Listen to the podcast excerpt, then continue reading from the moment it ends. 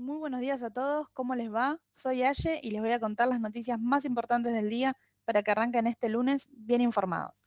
Comencemos con el mercado local y en particular vamos a empezar hablando del dólar agro.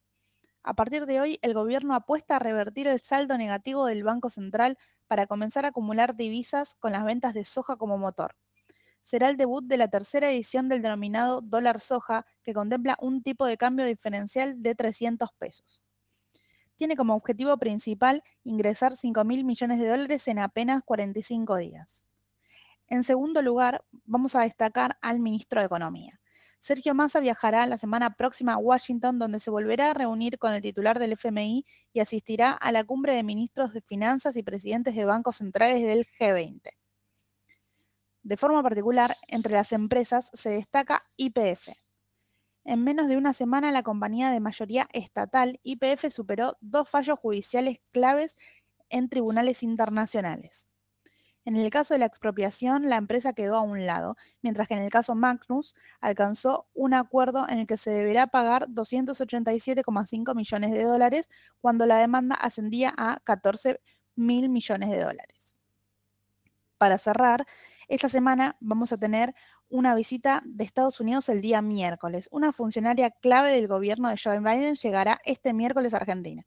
Se trata de la subsecretaria del Departamento de Estado, Wendy Sherman, que ocupa el segundo cargo en importancia de política exterior de Estados Unidos.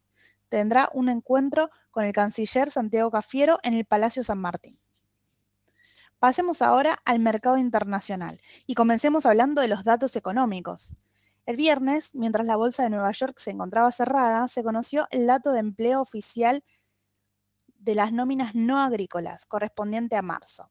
Estos fueron de 236.000 contra 239.000 esperados. Otro dato clave que se conocerá esta semana es el IPC de marzo. Vamos a tener sus detalles el día miércoles. Pero esto no es todo. Comienza nuevamente la época de balances. Se espera que los grandes bancos comiencen su temporada con ganancias a fines de esta semana.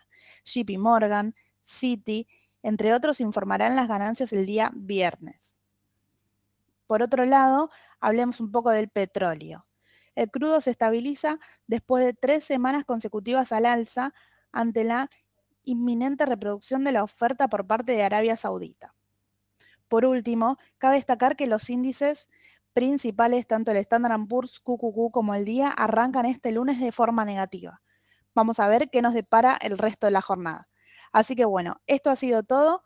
Espero que estén, bueno, como siempre, bien informados y estamos disponibles para cualquier consulta. Nos pueden contactar por cualquiera de nuestros medios. Que tengan buen día. Hasta luego.